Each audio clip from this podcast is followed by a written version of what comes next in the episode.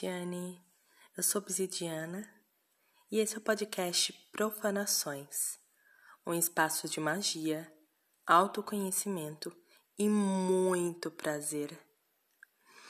Esse é um podcast erótico, provocativo e sombrio, com insights, saberes, histórias feitos para bruxas audaciosos e profundos.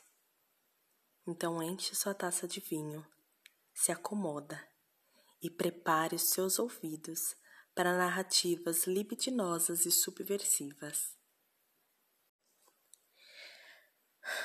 Hoje eu vim trazer uma reflexão e algo que eu estava pensando já há um tempo, que é a sexualidade e como que fica esse território, essa área da nossa vida em tempos de pandemia. É, essa é uma reflexão delicada, mas também muito necessária porque é importante que a gente cuide da nossa sexualidade em meio a esse caos. A nossa energia sexual é, está diretamente relacionada à nossa capacidade criativa. Então, acredito que quando não nutrida, a gente tem muita dificuldade não só é, em se conectar com o nosso eu, com o nosso corpo, mas também em manifestar aquilo que a gente quer enquanto projeto de vida. É como se as nossas ideias elas ficassem enclausuradas como a gente. E como se elas não pudessem sair para o mundo para ser manifestada de uma forma concreta. E existe uma limitação física? Existe sim né? No sentido de que a gente não pode romper esse isolamento para transar, lançar projetos cara a cara, ou simplesmente gastar nossa energia sexual com as atividades diversas e cotidianas da nossa vida antes da pandemia. Mas ainda assim, é possível a gente nutrir essa energia e alimentá-la dentro das nossas próprias casas. É, isso é importante porque a energia sexual é, não existe para ficar estagnada. A energia sexual ela é movimento, ela é pulsante, ela é fluídica e calorosa, né? E quando estamos em um processo como esse processo que está acontecendo de isolamento, a gente tem aí uma série de atividades impedidas, né? E retiradas da nossa rotina.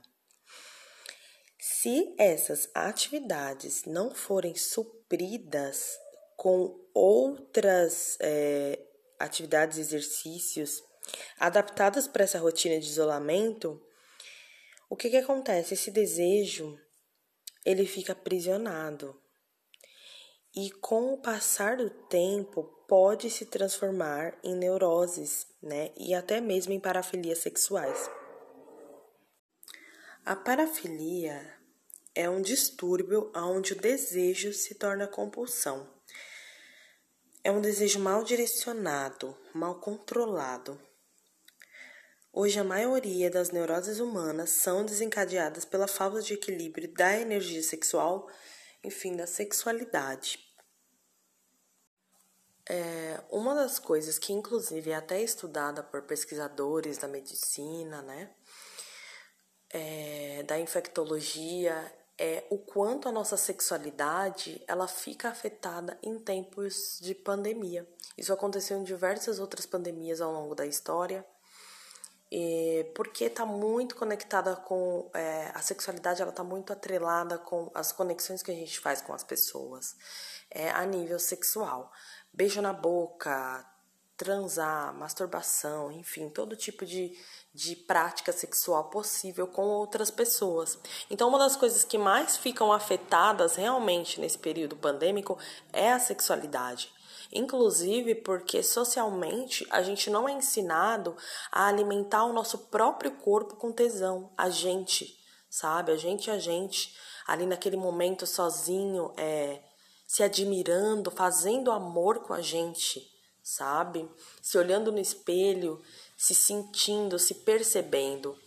Como eu disse é, na apresentação, nas boas-vindas, a gente é muito acostumado a entregar o nosso prazer para o outro antes de se conhecer, Né? E aí, quando acontece uma situação de isolamento como essa, em que força a gente realmente se assim, enclausurar dentro das nossas casas, muitas pessoas podem se ver perdidas, desorientadas, é, desconectadas da fonte que elas acreditavam que seria responsável por direcionar o prazer delas, que é o outro, é projetar o prazer, o tesão na outra pessoa.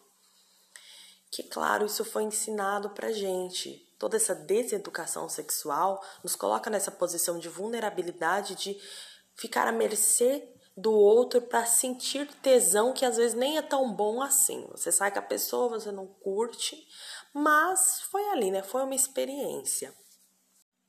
E aí vem nessa pandemia, forçadamente, claro, mais uma oportunidade da gente conseguir ressignificar a nossa sexualidade ao nível da gente acessar o nosso prazer de uma maneira autônoma, para a gente conseguir ter mais confiança, entender as dimensões do nosso prazer, explorar as nossas zonas erógenas, os nossos pontos de tesão, onde só a gente vai conseguir descobrir, né?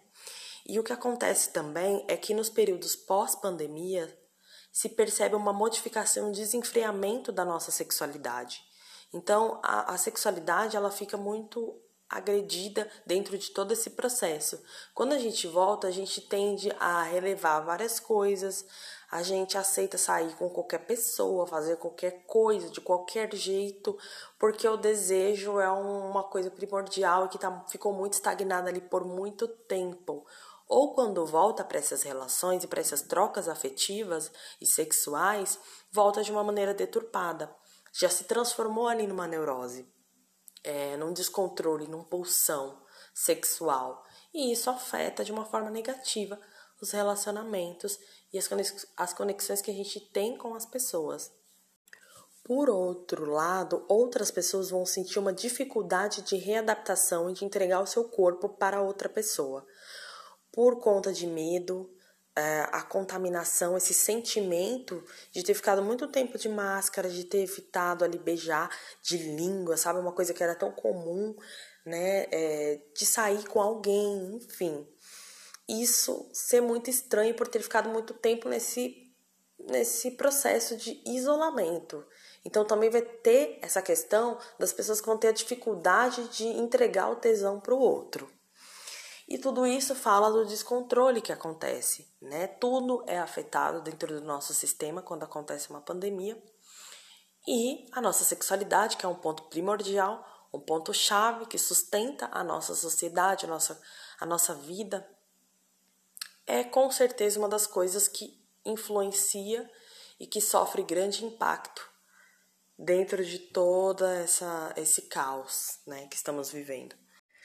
E o isolamento ele faz isso, ele provoca todas essas alterações, porque nós somos seres sociais, nós precisamos de conexão com as outras pessoas. E quando a gente fica preso, é isso, a gente fica muito propício a alimentar o desejo de uma forma inadequada. Ou também não alimentar. A gente para de se tocar porque está preocupado com o mundo, né? É, para de transar, é, perde o tesão. Na verdade mesmo, eu sustento que o tesão ele não se perde. É, porque a energia sexual não é só transar ou se masturbar. Então o tesão ele não se perde. O tesão ele está te comunicando na linguagem dele que ele prefere naquele momento ser utilizado de uma outra maneira. É, um hobby, uma atividade nova que você nunca fez, algo totalmente diferente, uma comida que você prepara, é, uma ideia que você projeta e coloca seu desejo ali durante a pandemia. É sobre isso. A linguagem do prazer, ela é plural. É, são tempos tensos e difíceis, mas a gente precisa readaptar a nossa libido e direcionar e cuidar dela, porque ela garante a nossa autonomia, o nosso prazer pela vida é, e a qualidade das conexões que a gente vai fazer quando tudo isso acabar.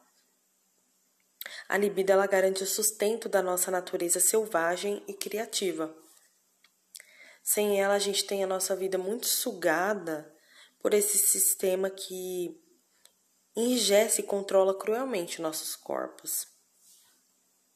A sexualidade é um terreno extremamente fértil e cheio de possibilidades de libertação.